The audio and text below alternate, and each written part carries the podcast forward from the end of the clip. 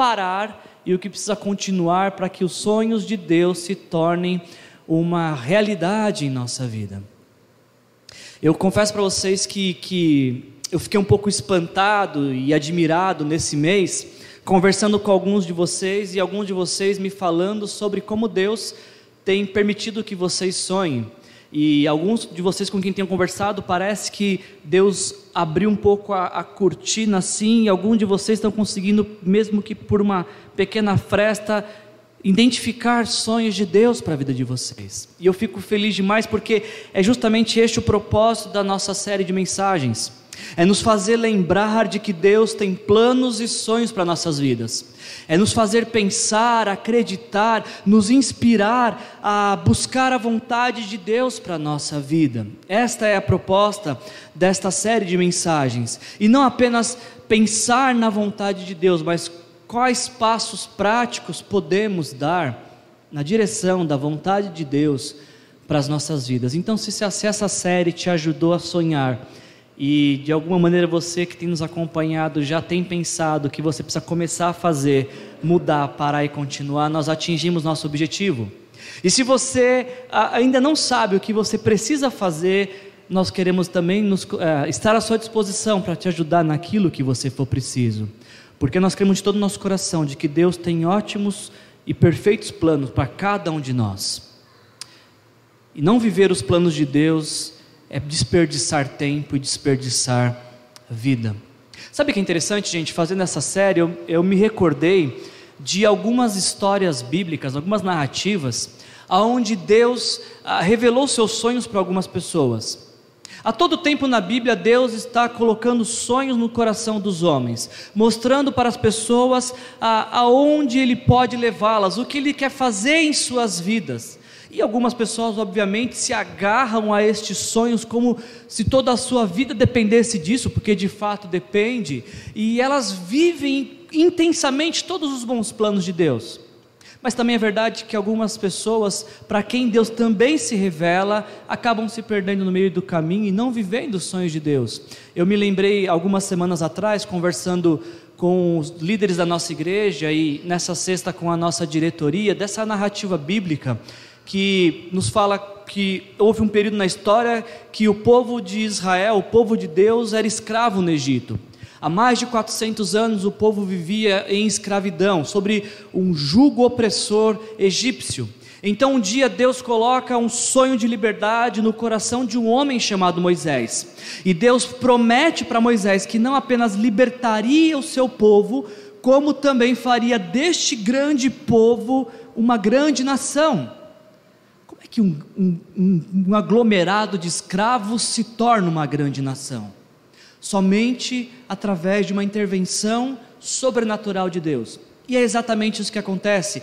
Ah, no livro de Êxodo, a gente começa a ver o que Deus faz, ah, move céus e terra, natureza, tudo que foi necessário para libertar o povo, o seu povo da escravidão no Egito. Deus faz com que o povo antes escravo saia de maneira triunfante, vitoriosa e se liberte da escravidão. Então Deus começa a conduzir o seu povo à promessa, ao sonho de não apenas agora ser livre, mas também ter a sua terra, a sua própria terra, e a Bíblia chama essa terra que emana leite e mel, que é uma linguagem figurada para falar que é uma terra boa, uma terra próspera, uma terra abençoada. Então, Deus conduz esse povo pelo deserto por três meses, e quando eles chegam na porta de entrada desta nova terra que Deus estava prometendo, eles se deparam com algumas dificuldades. Eles se deparam com ah, algumas batalhas que teriam que ser travadas para que eles conquistassem a terra, para que eles conquistassem a promessa. E a narrativa bíblica nos conta de que a vasta maioria que ouviu falar deste sonho acaba morrendo no deserto. Nas, na porta, às vésperas, quase alcançando a promessa, mas não alcançam. E apenas depois de 40 anos no deserto, um pequeno grupo é que acaba entrando no deserto, entrando na terra prometida e conquistando a promessa de Deus. Eu olho para esse exemplo aqui e penso: a promessa não era a mesma de liberdade e de ser constituído como uma grande nação? O Deus que estava prometendo não era o mesmo. Não era o mesmo Deus que não apenas estava prometendo, como também estava dizendo que faria tudo o que fosse necessário para que este povo fosse abençoado e recebesse essa promessa. A pergunta é: se Deus é o mesmo, se o poder de Deus estava à disposição e se a promessa era boa e estava ao alcance dos olhos, porque apenas uma minoria consegue conquistar este sonho? A resposta para isso é que a maioria acaba se perdendo nas circunstâncias da vida. A maioria se perde nos detalhes, se perde no supérfluo. Reclamam que não tinha água, reclamam que não tinha comida. Ah, nos diz o texto bíblico que eles reclamaram dez vezes com Deus, e a pior de todas as reclamações foi é muito difícil entrar nessa, nessa terra prometida, receber essa promessa, vamos voltar para ser escravos no Egito. Eu não sei vocês, mas quando eu olho para esta narrativa bíblica e tantas outras, onde Deus revela seus sonhos e alguns conseguem viver os sonhos de Deus e outros não, eu tenho a impressão de que essa história, por vezes, se torna muito semelhante às histórias da nossa vida. Você pode parar rapidamente para pensar em alguns sonhos que em algum momento Deus colocou no seu coração. E quando a gente tem um sonho que vem de Deus, algo que incendeia, queima nosso coração, nós ficamos todos entusiasmados, empolgados, falamos: Uau, esse sonho é bom demais, esse sonho vem de Deus. E aí então nós imaginamos, talvez, talvez, a nossa expectativa é de um caminho tranquilo até chegar ao sonho e pensamos, bom, Deus está nos dando um sonho, então tudo o que precisamos fazer é caminhar nessa direção, precisamos persistir até chegar. É verdade, essa é uma parte da verdade, é uma pequena parte da verdade como um todo. É verdade que para alcançar e viver os sonhos de Deus é necessário perseverar. O que está de errado nessa perspectiva é o caminho.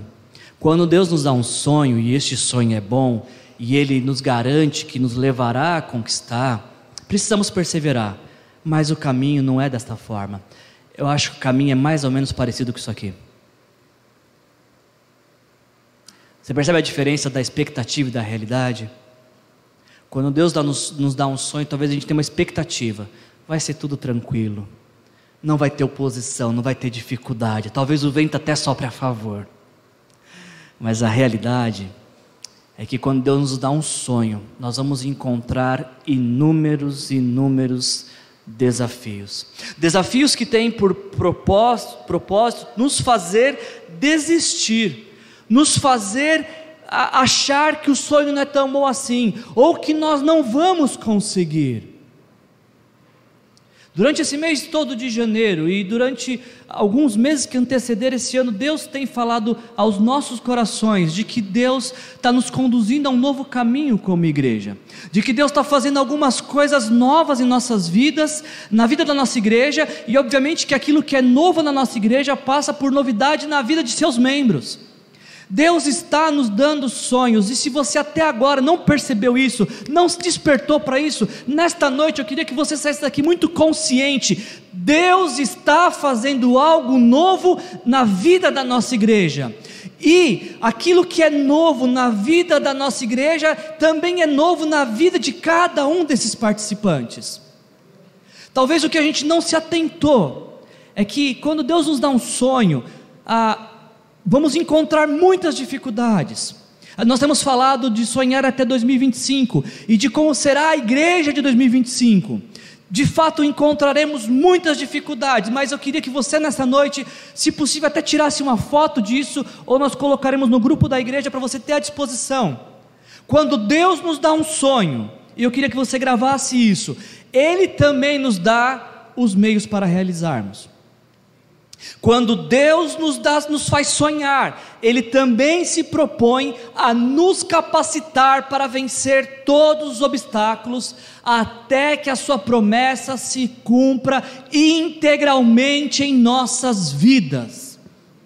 Se Deus está te dando sonhos nesse mês, você pode pensar: é impossível isso acontecer, e realmente é impossível, e é por isso que a gente precisa de intervenção divina. E é por isso que a gente precisa do poder de Deus sendo derramado sobre a nossa vida. E é por isso que a gente precisa de milagres. Mas esse é o departamento de Deus. E aquilo que cabe a Deus, Ele fará.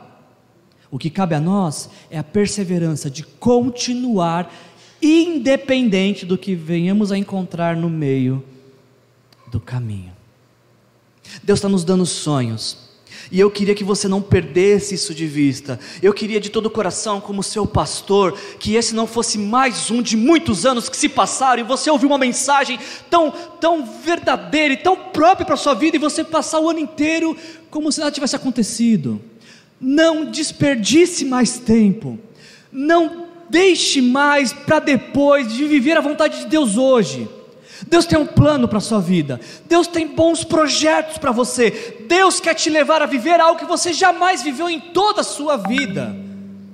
Não desista, não pare no meio do caminho, não perca a atenção do alvo por conta de dificuldades momentâneas. O Deus que prometeu é o Deus que vai nos conduzir e nos levará a viver todas as suas boas promessas para nós. E Ele fará tudo aquilo que que cabe a Ele para que possamos viver Suas promessas. O que, o que se espera de nós é que nós sejamos obedientes à Sua voz, sensíveis àquilo que o Espírito Santo está dizendo e nos conduzindo, e não desistirmos até vivermos todos os bons planos de Deus para as nossas vidas. Você não está sozinho, Deus está com você.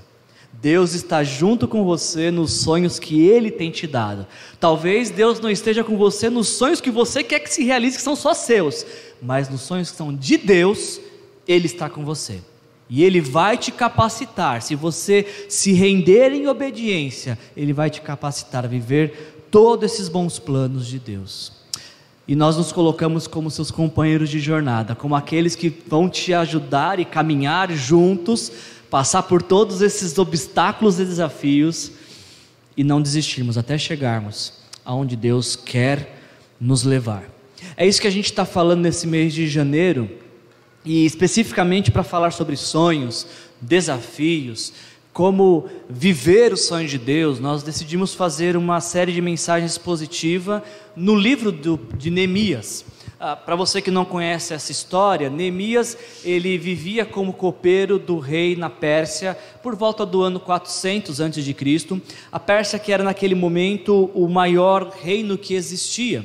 E houve um dia que Neemias, vivendo tranquilo, com um bom emprego, no melhor lugar do mundo para se viver, ele ouve uma notícia de que Jerusalém estava destruída, a cidade de Jerusalém estava destruída. Então aquela notícia o deixa alarmado, incomodado, e ele se põe a orar. Passa quatro meses orando, e eu acredito que nesse período de oração Deus está ministrando no coração dele, inspirando ele a realização da restauração da, da cidade de Jerusalém, começando por seus muros. Então nós vemos que Neemias começa a dar passos práticos para que isso aconteça. Neemias começa, como a gente tem falado, ele começa apresentando a causa para o rei, pedindo autorização e recursos para reconstruir a cidade. Depois nós vimos que Neemias ah, ele está vivendo um momento onde é necessário ter uma mudança de paradigma, porque o muro está destruído e nós vemos governantes, sacerdotes e mulheres construindo o um muro. É necessário uma mudança de paradigma para que a restauração aconteça. Semana passada nós vimos que o muro que protegia a cidade estava quase terminado. Da parte de fora, quem olhava do lado de fora, estava falando: Poxa, está quase acabando a obra. Mas do lado de dentro tinha podridão na cidade, injustiça, perversidade, e isso precisava parar para que a restauração pudesse continuar. E hoje a gente vai então encerrar ah, essa série de mensagens e o nosso estudo em Neemias, pensando nessa questão aqui. O que foi necessário Neemias continuar fazendo para que este cenário de destruição e de ruínas mudasse? A cidade de Jerusalém estava destruída. Deus coloca um sonho no coração de Neemias de reconstrução, de restauração dessa cidade, ok? Então o que foi necessário continuar fazendo para que a cidade fosse restaurada. E eu quero te pedir um favor nessa noite. Na hora que eu falar Neemias, você troca Neemias pelo seu nome, ok? Quando eu estiver falando de Neemias, você descarta o nome Neemias e pense em você, porque creio de todo o meu coração de que essas são palavras de Deus para mim e para você nessa noite. Então, quando eu falar Neemias, você vai falar quem? É, não é seu nome, é Kátia, é Shirley, é Adriana. Eu vou tentar mais uma vez, talvez vocês estavam cochilando nessa hora, se não prestar atenção no, que, no, no combinado. Quando eu falar Neemias, o que, que você vai falar? Isso. Por quê? Porque essas são palavras de Deus para a sua vida. Estava ah, falando para vocês algumas semanas atrás de que alguns teólogos acreditam de que o livro de Neemias ele não está organizado de forma cronológica. Ah, então, dentro dessa perspectiva, da qual eu também concordo, ah, Neemias capítulo 4, Neemias capítulo 6, que a gente vai estudar hoje, é uma continuação do capítulo 4. E o que a gente começa a ver no capítulo 4 é uma grande oposição que começa a se, a se criar em torno do projeto de restauração de Deus. Um grande exemplo disso é o que a gente lê no capítulo 4, versículo 1 a 3. Quando Sambalate soube que estávamos reconstruindo o muro, ficou furioso ridicularizou os judeus e, na presença de seus compatriotas e dos poderosos de Samaria, disse: O que aqueles frágeis judeus estão fazendo? Será que vão restaurar o muro? Irão oferecer sacrifícios? Irão terminar a obra num só dia? Será que vão conseguir ressuscitar pedras de construção daqueles montes de entulho e de pedras queimadas? Então Tobias, o amonita que estava ao seu lado, completou: Pois que construam, basta uma raposa, que, basta que uma raposa suba lá para que este muro de pedras desabe. Desde o início da obra de restauração de Deus nessa cidade, quando começou a obra, começou também a oposição. E na medida que a obra ia evoluindo, a oposição ia se intensificando. Porque o objetivo dos opositores, aqui mais a, a, destacados, Tobias e Sambalate, era que a cidade não fosse reconstruída, que Jerusalém continuasse como um cenário pós-guerra, e obviamente então que os seus cidadãos também ficassem vivendo sobre os escombros da destruição. Ah, então, como a reconstrução não para, a, a oposição aumenta, intensifica, e ela vai se aprimorando ao longo do livro.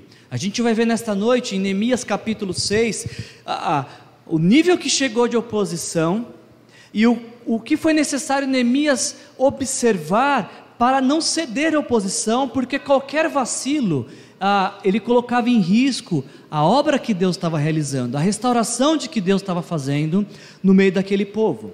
Antes de eu entrar no capítulo 6 com vocês, eu preciso dizer duas coisas rapidinho sobre oposição e eu quero que você preste muita atenção sobre isso. A, a primeira coisa que eu preciso te falar sobre oposição é que quando você está engajado em uma obra que Deus está fazendo na sua vida, Deus está te restaurando e você está muito comprometido com isso. Você tem convicção de que Deus está trabalhando na tua vida e está te restaurando. E você se depara com uma oposição. Ah, o propósito da oposição é te fazer desistir. Se Deus está trabalhando algo em você e você se depara com uma oposição, o propósito dessa oposição na sua vida é para que você desista do que Deus quer fazer em você para que você desista do que Deus quer curar em você, para que você desista daquilo que Deus quer restaurar em você.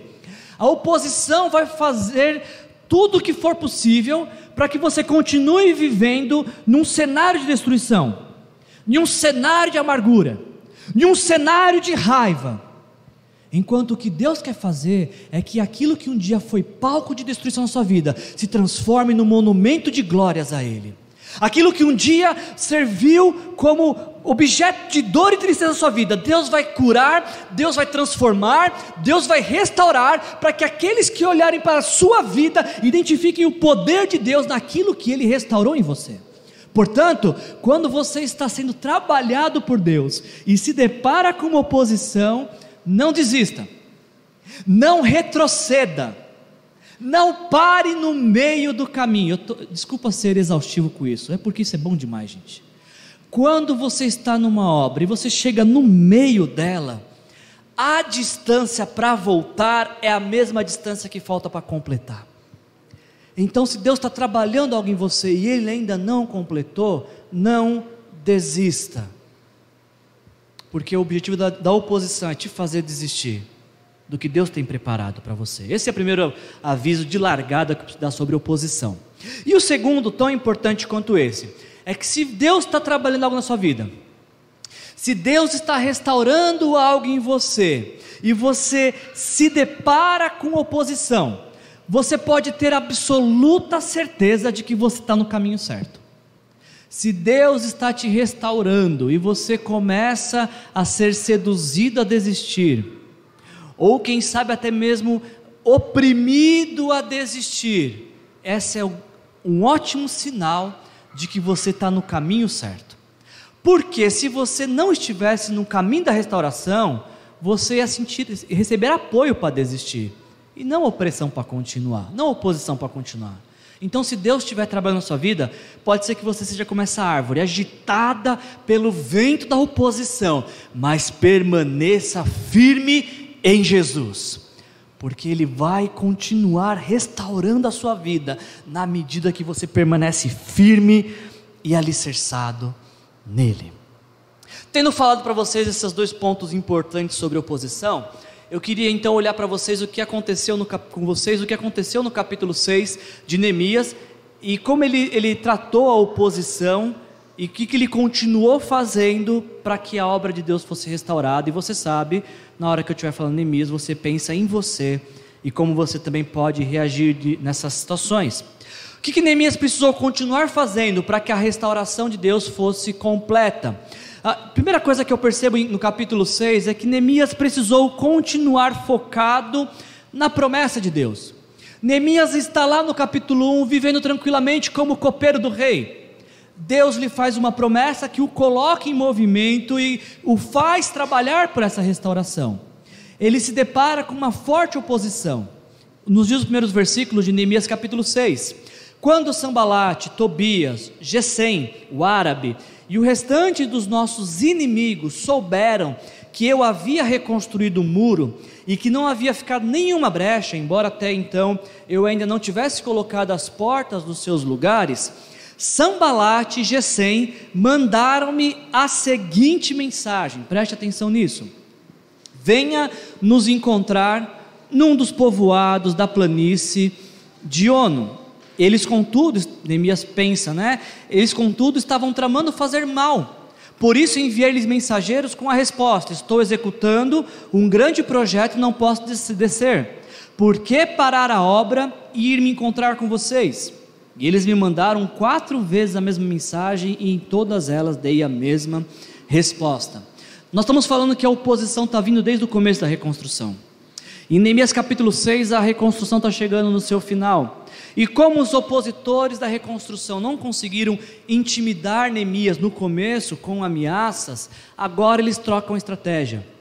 Ao invés de um confronto e de hostilidade, agora os opositores se mostram amigáveis e dizem: Neemias, deixa esse negócio de discussão para lá, vamos ficar de bem. Vocês sabem que é isso aqui, né? Na infância de vocês ficar de bem assim, né? Vamos ficar de bem e vamos conversar vem até onde nós estamos e vamos bater um papo, vamos jogar conversa para o alto. É interessante, a Bíblia ela vai nos retratar que o diabo, geralmente ele se apresenta de duas formas: como um leão que ruge para tentar assustar, ou como um anjo de luz para tentar uh, enganar e iludir. Eu acho que esses homens estão sendo profundamente inspirados pelo diabo, porque eles começam a oposição rugindo, tentando assustar.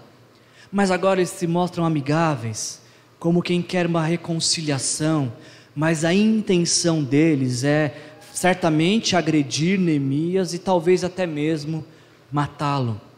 Para que, porque eles sabem que uma vez que eles parassem Neemias, eles parariam também a obra de restauração de Deus na cidade de Jerusalém. E, e eu acho muito interessante essa postura uh, de Neemias diante disso. Seus inimigos dizem, vamos conversar, e eu fico pensando, qual que seria o teor dessa conversa? O que é que há para ser conversado com quem antes queria atrapalhar? Que tipo de diálogo dá para desenvolver com quem a todo tempo está tentando prejudicar? E mais, por que, que esse diálogo tem que ser às escuras? Tem que ser num lugar onde ninguém sabe, distante de um lugar protegido. Vocês percebem a astúcia ah, contida nessa frase, nesse convite desses inimigos? Neemias fala: eles queriam fazer o mal para mim, é por isso que eles estão me convidando para essa conversa. E diante dessa sutileza, a resposta de Neemias é muito simples: não tenho nada para conversar. Eu não tenho nada para conversar com quem a todo tempo está me prejudicando. Eu não tenho nada para conversar com quem está se opondo à restauração de Deus na minha vida. Não dá para perder tempo com quem não quer contribuir com a restauração de Deus. E, e deixa eu só abrir um parênteses aqui, por favor. Preciso que você preste atenção nisso. A Bíblia nos dá um, nós temos um mandamento e dá uma sugestão, um mandamento de que nós temos que amar todas as pessoas, inclusive os nossos inimigos, os nossos opositores. Então, quando eu digo que nós não temos assunto para tratar, não estou dizendo que não devemos amar e orar por essas pessoas e as tratar bem. O que eu estou dizendo é o seguinte: a gente não pode parar a restauração de Deus em nossas vidas para dar atenção a opositores. Não podemos parar a obra de Deus em nossas vidas para poder atender aquilo que um opositor quer dizer. Eu não posso interromper o que Deus está fazendo para entrar em discussão, para entrar em batalha, ou para me expor à humilhação, à ofensa, e aí então ficar ofendido e rancoroso.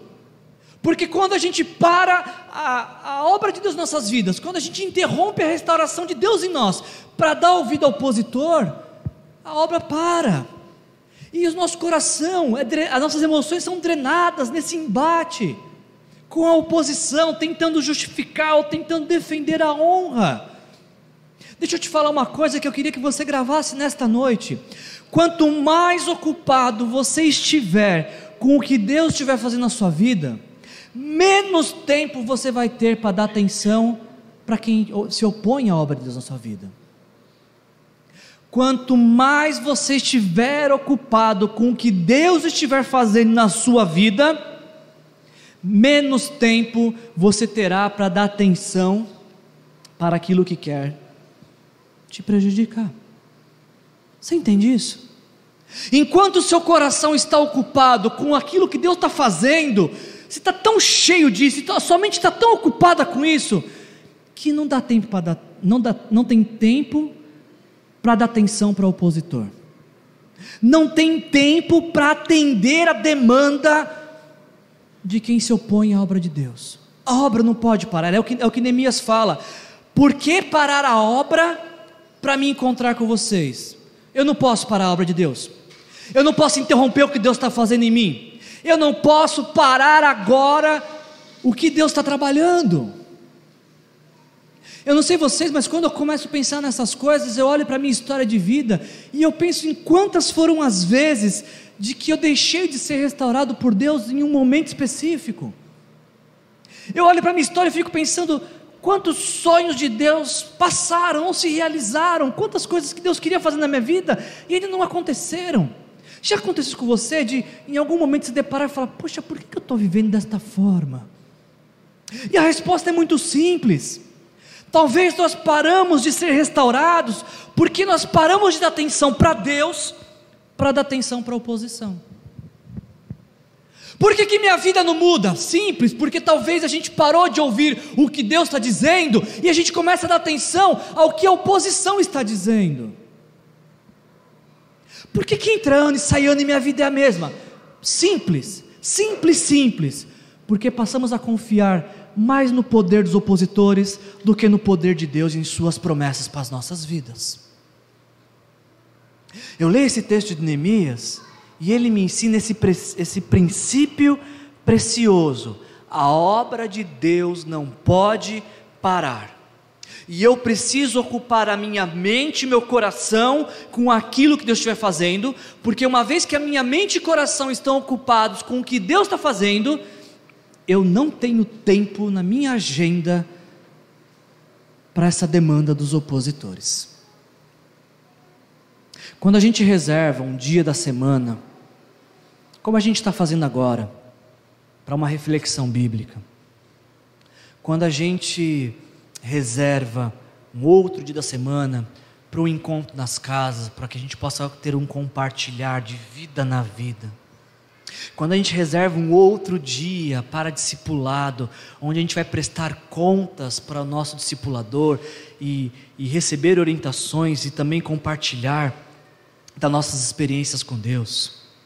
Quando a gente faz parte de uma igreja que oferece cursos e a gente se inscreve em pelo menos um curso, sabe o que a gente está fazendo? Nós estamos ocupando a nossa cabeça e coração com o que Deus quer fazer em nossas vidas.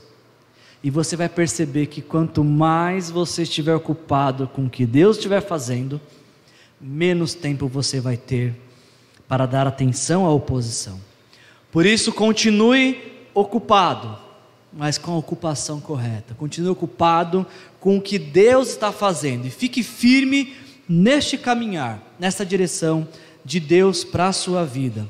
Outra coisa que eu aprendo com Neemias sobre restauração, Neemias também precisou continuar muito consciente de quem ele era e daquilo que estava fazendo.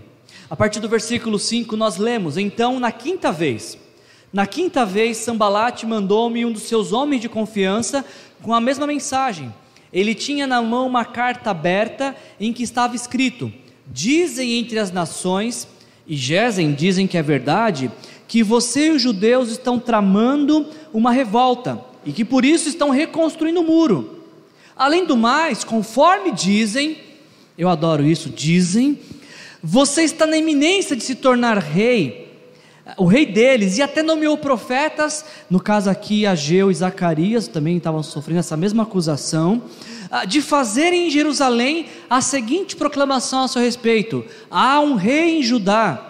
Ora, essa informação será levada ao rei, e por isso nós precisamos conversar. O primeiro, a primeira tentativa dos opositores foi frustrada.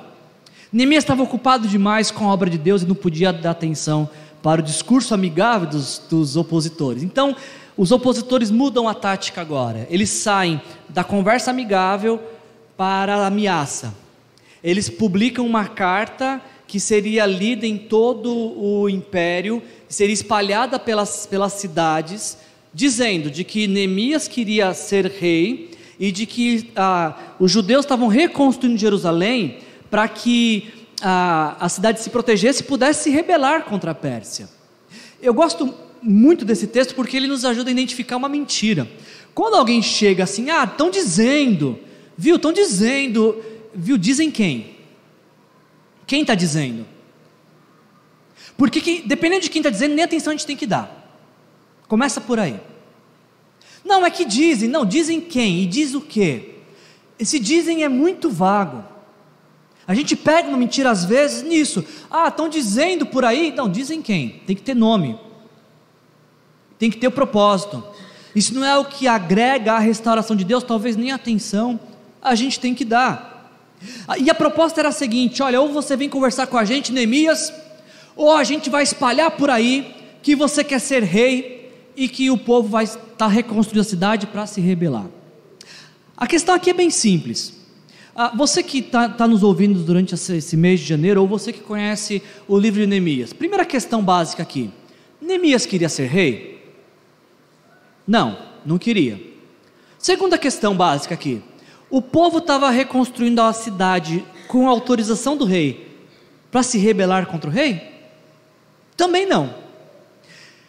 Se Neemias não quer é, se tornar rei, e se o povo também não quer se rebelar contra o rei, a grande questão é: o que, que Neemias então deveria fazer com essa fake news? O que, que Neemias deveria fazer com os haters? O que, que Neemias deveria, como Neemias deveria agir diante de uma mentira, diante de uma calúnia, de uma difamação? Deixa, deixa eu trazer mais para o particular. O que, que você faria? Não você faria, faria. O que você faria é, se, se alguém dissesse, olha, ou você vem conversar comigo, ou eu vou espalhar um monte de mentiras a seu respeito. O que, que você faria? Alguns de nós, talvez, talvez, confrontaria os opositores e falar: está pensando o quê? Falar assim de mim, ficar espalhando mentiras a meu respeito. Outros de nós, como eu, que não gosta de discussão, que foge de uma discussão, talvez a gente ia, ia em todos aqueles para que, que ouviram a mentira e justificar, não, não foi bem assim, olha, não é isso que estão falando. Talvez até mesmo recolher os cartazes da, dos postes onde foram espalhadas falsas notícias.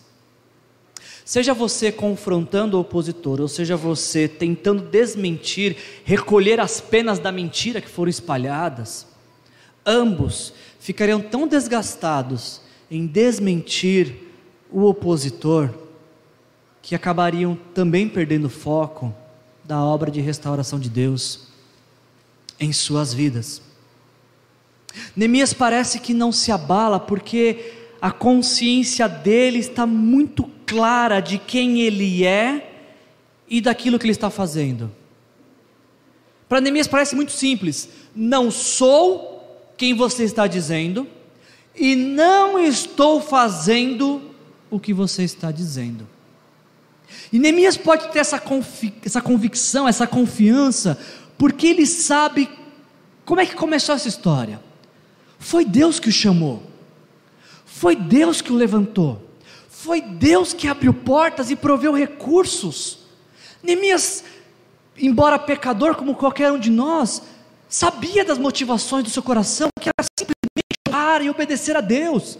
Então, se Neemias sabe quem ele é, e o que está fazendo, e o principal, para quem está fazendo, para que debater com opositores? Existe um poeta contemporâneo chamado Alexandre Magno Abrão. Talvez alguns de vocês o conheçam por Chorão. Em uma de suas canções ele diz: O homem, quando está em paz, não quer guerra com ninguém. A questão não é o que os opositores estão fazendo, dizendo, quando você está em paz consigo mesmo e quando você está em paz com Deus, nem quando a guerra te procura você vai atrás de guerra também.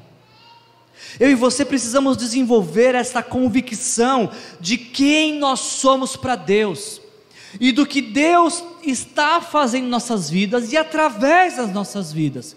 Porque quando nosso coração é tomado por esta convicção de quem somos para Deus e do que Deus está fazendo em nós, nós não, a, a, a chegada da mentira não nos abala. Não ficamos preocupados em defender nossa reputação, porque sabemos que isso Deus se ocupa. Precisamos estar convictos de quem nós somos para Deus e de quem Deus é para nós e o que Ele está fazendo em nossas vidas. Eu precisaria te perguntar nesse instante, diante disso, como é que está o seu relacionamento com Deus? Como é que anda a sua relação com Deus? Você se vê mais como os opositores dizem que você é? Ou será que você tem desenvolvido uma espiritualidade tão profunda de que você sabe que você é filho amado de Deus? Como é que anda o seu relacionamento? Será que você se vê mais na forma como Deus te retrata, ou na forma como as mentiras dos opositores te retratam. Eu não estou aqui sendo simplório, eu acho que esse foi um duro golpe que Neemias recebeu. Realmente não é fácil lidar com difamação. Não é fácil você ter que tratar de mentiras e principalmente quando você nem tem a oportunidade de se defender, não é fácil. E isso de fato abala nossas estruturas emocionais. Eu não estou sendo simplório com isso. Eu estou dizendo que quando nós temos convicção de quem nós somos em Deus e para Deus, quando a nossa identidade é conferida por Deus, embora essas coisas nos atinjam, elas não encontram morada em nós, porque o que é, que é residente em nós é a presença do Espírito Santo de Deus que nos confere a identidade de quem nós realmente somos. Diante desse golpe, Neemias ele faz uma oração. Para os opositores, eles dizem: nada disso que você está dizendo está acontecendo. Mas diante de Deus, nos diz o versículo 9: estavam todos tentando intimidar-nos, pensando, eles serão enfraquecidos e não concluirão a obra. Eu, porém, eles estão falando isso. Eu, porém, orei. Agora, Senhor, Deus, fortalece as minhas mãos. Sabe, não tem problema nenhum ficar cansado no processo de restauração. Como também não é problema você se sentir atingido por uma ofensa e uma mentira. Mas se em algum momento, diante do processo de restauração, você se sentir atingido, não desista, descanse. Se você cansar, o segredo é não desistir, e sim descansar de chegar até Deus, o único que pode te conceder o descanso que você precisa falar: Deus, me ajuda, me renova, me restaura, me desintoxica dessas mentiras. Traz à minha memória, Deus, quem eu sou para o Senhor, a identidade que o Senhor moldou em mim, o reino que o Senhor tem preparado para mim. Você vai perceber que, embora a oposição pode ser forte, maior é o poder de Deus de restaurar a sua vida, maior é o poder de Deus de renovar as suas forças, maior é o poder de Deus de te levantar de novo. Está cansado? Vai diante do Pai e fala: Senhor, me fortalece. E se prepare, porque a força de Deus te colocará de pé novamente. Ah, o caminho para o final dessa reflexão, pensando que além de estar consciente continuar focado no que Deus está fazendo e continuar consciente ah, de quem é e do que está fazendo para Deus, ah, para que a restauração acontecesse, foi necessário também que Neemias ah, pudesse estar muito consciente de continuar dependendo de Deus, de saber de que ele precisava de Deus mais do que qualquer outra coisa. Nos diz o texto a partir do verso ah, 10 de que um dia Neemias ele vai até a casa de Semaias. Se você voltar na sua Bíblia em Neemias 3, 29, você vai encontrar Semaias como um daqueles que estão reconstruindo o muro. Você vai encontrar Semaias dentre aqueles que estão trabalhando na obra de restauração do muro. Então em Neemias 6, agora Neemias vai na casa de Semaias. E nos diz o texto de que Semaias diz para ele: Olha, vamos nos encontrar na casa de Deus, no templo, a porta fechada, pois estão querendo te matar. Eles virão à noite. Semaias é um homem de confiança de Neemias. Semaias é tido pela nação como um profeta. Semaias foi um reconstrutor do muro. Então, quando Semaias fala a Neemias: Olha, estão tentando matar você, vem se esconder no templo. Isso inicialmente parece prudente, parece bom, parece até mesmo sensato. Mas é necessário ter sensibilidade espiritual para não cair em armadilhas sutis. A gente vai perceber com a evolução do texto de que Semaias, ele se vendeu a Tobias e a Sambalate para fazer uma falsa profecia, dizendo que Neemias iria morrer para que Neemias corresse para o templo.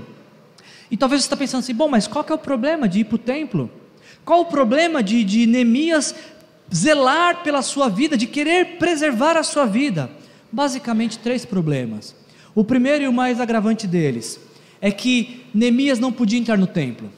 O templo era o lugar apenas onde sacerdotes podiam entrar, e levitas. Neemias não é levita nem sacerdote. Então, se ele entra no templo para se esconder, ele está desobedecendo e desonrando a Deus que proibiu a entrada de é, outros que não sejam sacerdotes e levitas. Qual o problema de Neemias a querer poupar a sua vida diante de uma ameaça simples? Se Neemias foge, que mensagem que ele está passando para aqueles que estão passando pelo mesmo problema de perseguição? Qual é a mensagem que ele está passando para os seus liderados? Gente, fica aí, correndo perigo, e eu vou escapar. Que mensagem ele está passando? Certamente uma, um mau testemunho uma mensagem de abandono da missão. Se Neemias se esconde no templo pensando no que é melhor para ele, o que que isso falaria a respeito da fé de Neemias? Deixa eu fugir porque Deus não pode me proteger. Isso, tem, isso demonstraria incredulidade de Neemias. A grande questão aqui é a seguinte: quando essa ameaça surge, será que Neemias realmente tem que se preocupar com a sua vida? Ou ele pode continuar confiando de que o Deus que o chamou vai conduzi-lo até o final desta obra? A questão aqui é muito simples: será que Neemias precisa se preocupar no que é melhor para ele? Ou ele pode crer que enquanto ele está trabalhando para Deus, Deus está trabalhando em sua vida. E, eu achei demais essa resposta dele. Quando uh, Semaias fala assim: Olha, vamos nos encontrar na casa de Deus, vamos fugir porque estão tentando te matar. E Neemias fala assim: Viu, você acha que um homem como eu deve fugir? Eu fiquei olhando essa frase e eu acho que se fosse nos nossos dias, na região nordeste do nosso país, Neemias fala, viu? Sou cabra macho. Ou se talvez Neemias fosse lá do fundão da Zona Leste, sabe o que ele diria, né? Aqui é Corinthians, você está pensando o quê? Como fugir? Não sei, eu acho que estou tentando contextualizar para vocês entenderem, tá? Um homem como eu, você acha que um homem como eu foge? E não é que Neemias está sendo valentão, não. Neemias diz: alguém como eu deveria entrar no templo para salvar sua vida. Como assim, Neemias, alguém como você? Como assim, um homem como eu? Que tipo de homem era Neemias? Neemias era um tipo de homem que está confiando mais no poder de Deus do que na força dos seus inimigos. Neemias é um tipo de homem que está mais dependendo do que Deus pode fazer do que naquilo que ele mesmo pode fazer. Um homem como eu, que tipo de homem? Neemias é o tipo de homem que não é conduzido por falsos profetas, ele é conduzido pelo único Deus vivo e verdadeiro. É a Deus que ele dá ouvidos, é a palavra de Deus que encontra morando no seu coração, não falsos profetas. Aliás, quando um falso profeta te faz pensar no que é melhor para você, e para que você obtenha isso, você tem que desobedecer a Deus. Nem de profeta deveria ser chamado, deveria ser chamado de enviado do diabo. Porque a proposta de Semaías é essa: olha, como profeta, eu te encorajo a ir por templo e desobedecer a Deus? Não, um homem como eu não faz esse tipo de coisa. Um homem como eu quer honrar a Deus com a sua vida. E eu olho para essa frase e eu não posso deixar de, de aplicá-la aplicá a mim e a você nessa noite. Que tipo de pessoa você é? Diante das ameaças, de falsas, de mentiras, de traições, Semaias era alguém em confiança, traiu Neemias, e você e eu, diante de todo esse cenário, que tipo de homem e mulher nós somos? Diante quando o que está em jogo é, é continuar trabalhando para Deus até que essa obra se complete, que tipo de pessoa você é? Diante daquilo que nos parece tão inatingível, de coisas que nos parecem impossíveis, de sonhos que são grandes demais para nós, e que tudo isso está nos sendo sinalizado por Deus, quem você é? Que tipo de pessoa? você é. Eu concluo essa mensagem com, com um texto que é tremendamente impactante. Nos diz o texto de que o muro ficou pronto no dia 25 do mês de Elu, em 52 dias. Todos os nossos inimigos souberam disso e todas as nações vizinhas ficaram atemorizadas e abateu-se o seu orgulho, pois perceberam que esta obra havia sido executada com a ajuda do nosso Deus. Olha que coisa fantástica. Toda a cidade de Jerusalém que estava destruída pela guerra, foi reconstru... seus muros foram reconstruídos em apenas 52 dias. Muros que estavam destruídos há 142 anos foram reconstruídos em 52 dias, quando Neemias começou a fazer algo, quando Neemias mudou a forma como era feito, quando Neemias interrompeu algo que era feito e quando Neemias continuou fazendo aquilo que Deus o chamou para fazer.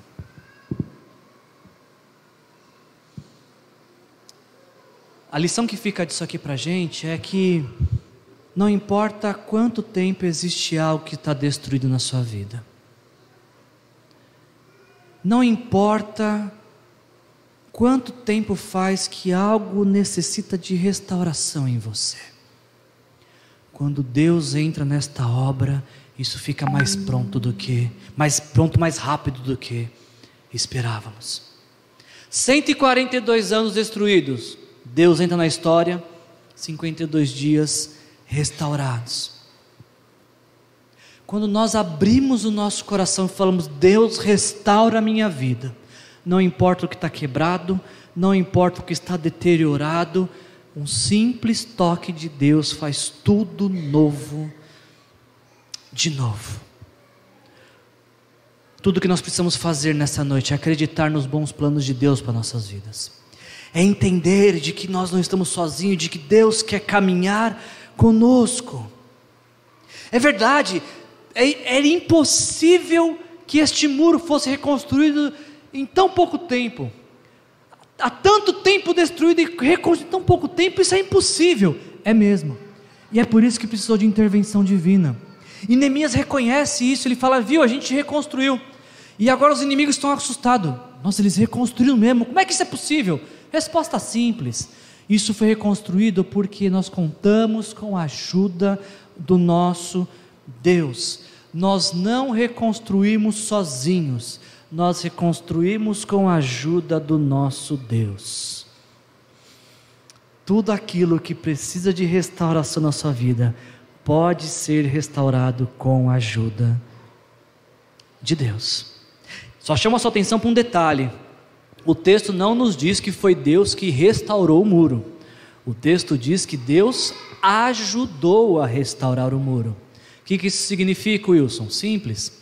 Existem coisas na nossa vida que precisam de restauração e que carecem de milagre, que carecem de uma intervenção sobrenatural de Deus.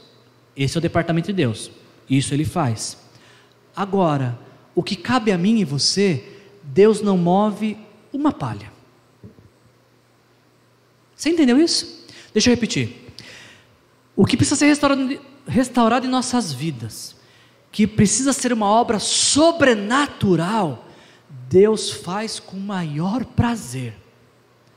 Mas o que precisa de restauração em nossas vidas e que precisa de uma ação nossa, Deus não move uma palha para que isso aconteça. Deus nos convida para um trabalho em conjunto, e Deus fala assim: olha, o que foi impossível, deixa que eu faço. Mas o que compete a você, você mesmo faz. Ah, Deus, mas está muito difícil. Deus pode falar: você quer trocar? Você faz o milagre e eu faço essa parte que é mais fácil? Eu acho que não é vantagem. Eu acho que é mais vantagem deixar que o impossível Deus faça e nem se preocupar com isso, mas em obediência à palavra de Deus, fazer aquilo que nos cabe, fazer aquilo que ele espera que façamos, para que Sua restauração seja completa em nossas vidas. Eu, eu ainda quero utilizar as palavras de Sérgio Queiroz. Se você for ler dois livros este ano, esse seria um bom livro para você ler. Gloriosas Ruínas. Se tem algo que Deus quer, é, precisa restaurar na sua vida, esse é um manual de como isso pode acontecer. Sérgio Queiroz ele diz as seguintes palavras: Para que para os que lutam pela restauração de ruínas, há sempre a razão para celebrar os pequenos avanços e as pequenas conquistas, antes que tudo esteja no seu devido lugar. Por isso, diga sempre: ainda não sou quem desejo ser, mas já não sou mais quem um dia fui. Por isso, celebro hoje, o hoje real antes de chegar o amanhã ideal. Eu não construí a casa inteira, mas já estabeleci as suas fundações. Quais são as fundações que você e eu precisamos estabelecer hoje para Deus nos restaurar? Para que a sua vida mude, a partir de hoje você já pode praticar essa mensagem respondendo essas duas perguntas básicas. Primeiro, o que você gostaria que Deus restaurasse na sua vida? Essa aqui é molezinha. E você pode fazer uma lista gigantesca. Deus, eu preciso que o Senhor restaure isso, isso, isso, isso. Aqui está quebrado faz tanto tempo, Deus conserta. Faça a sua lista. Faça hoje mesmo sua lista. Antes de dormir, faça lista de restauração. Deus está aqui, ó. Eu preciso muito que o Senhor restaure isso na minha vida. Eu acho que eu devia te contar isso só semana que vem, mas eu vou arriscar contar hoje, porque tem uma segunda pergunta. Porque talvez depois que você entrega essa lista para Deus, Deus, eu preciso muito que o Senhor restaure isso na sua vida. Deus vai falar: que bom, filho, que você disse isso. Deixa eu te dar uma listinha também do que você precisa fazer para essa restauração acontecer. Faça a sua lista de coisas que você gostaria que fossem restauradas na sua vida. E quanto mais impossível, melhor. Porque aí fica bem caracterizado que é só Deus que pode fazer. Mas a hora que você finalizar essa oração, fique em silêncio e ouça o Espírito Santo te dizer o que você precisa fazer, qual é a sua parte nesta restauração. Eu encerro a mensagem de hoje com o texto de Hebreus, capítulo 12, que nos encoraja a dar esses passos. Hebreus, capítulo 12, versículos de 1 a 3 diz: Corramos com perseverança a corrida que nos é proposta, tendo os olhos fixos em Jesus, Autor e Consumador da nossa fé. Ele, Jesus, pela alegria que lhe fora proposta, suportou a cruz, desprezando a vergonha e assentou-se à direita do trono de Deus.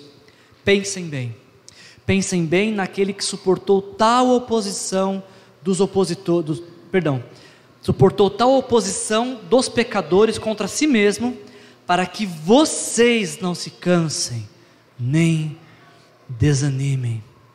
Toda vez que você se deparar com uma oposição, sabe qual é o segredo? Olha para Jesus. Toda vez que você se deparar com algo que é difícil demais, quando você se deparar com esgotamento físico, emocional e espiritual, quando você se deparar com impossibilidades, olhe para Jesus. Porque Jesus carregou a minha e a sua cruz até o final. Porque Jesus aceitou morrer no meu lugar, no seu lugar, e nem ah, em algum momento titubeou nessa decisão Jesus perseverou e foi até o fim para morrer pelos nossos pecados, para que eu e você não nos cansemos nem desanimemos. Está cansado? Vem descansar com Jesus, porque Ele vai renovar suas forças, para que você não canse, para que você continue, para que o Espírito Santo de Deus continue conduzindo a sua vida. Eu te convido a fechar seus olhos nessa hora e fazer uma oração de entrega ao Senhor. Talvez você pode estar cansado de caminhar e encontra tantas dificuldades no meio do caminho. Deus quer renovar a sua força nesta noite. Talvez você se vê lutando contra tantos opositores e oposições e está ficando cansado, Deus quer fazer companhia para você nessa batalha. Talvez você não sabe nem por onde começar. O começo é por Jesus. É entregando sua vida para Ele, pedindo perdão pelos seus pecados e pedindo para Ele entrar na sua vida e ser o seu Senhor e o seu Salvador. A mensagem para nós nessa noite é: continue a obra ainda não terminou. Olhe para Jesus e receba de Jesus tudo aquilo que você precisa para continuar daqui até a eternidade. Pai, em nome de Jesus, obrigado, Senhor, por esta palavra, obrigado por aquilo que o Senhor falou aos nossos corações, Pai, por tudo aquilo que o Senhor tem nos feito sonhar ao longo desse mês. Pai, queremos agora dar os próximos passos, Pai. Queremos começar a dar passos concretos, caminhando na direção dos teus sonhos para as nossas vidas, Pai. Coloca pessoas ao nosso redor, Pai, que vão nos ajudar a continuar a caminhada, Pai. Coloque amigos, companheiros de jornada que vão nos ajudar em cada dificuldade, Pai, que vão sempre nos lembrar: ainda não acabou, Deus ainda tem sonhos para a sua vida, Deus ainda tem promessas para a sua vida. Deus continua do seu lado, Pai. Coloca essas pessoas ao nosso redor que estimulem a nossa fé e a nossa caminhada, Pai. Espírito Santo de Deus vem trabalhar em nosso interior para que a nossa identidade seja definida por quem somos em Cristo e não por aquilo que a oposição diz a nosso respeito, não por aquilo que as circunstâncias dizem. Pai, em nome de Jesus, eu quero em janeiro de 2021 voltar a ver essa mensagem, Senhor, e celebrar tudo aquilo que o Senhor vai fazer na vida da nossa igreja, Senhor. E o que o Senhor vai fazer na vida da nossa igreja começa na vida de cada um dos seus membros. Começa a trabalhar hoje em nós, Pai. E esses que nos visitam, que nos assistem pela internet, que se juntem a nós nessa caminhada, rumo aos teus planos, aos teus sonhos. Faça a tua obra em nós, Pai. A tua obra não acabou, a tua obra vai continuar para que o Senhor seja glorificado em nossas ruínas, em nome de Jesus. Amém. Que a graça do nosso Senhor Jesus Cristo, o amor do nosso Deus o Pai e a comunhão e a consolação do Espírito Santo nos impulsione hoje na direção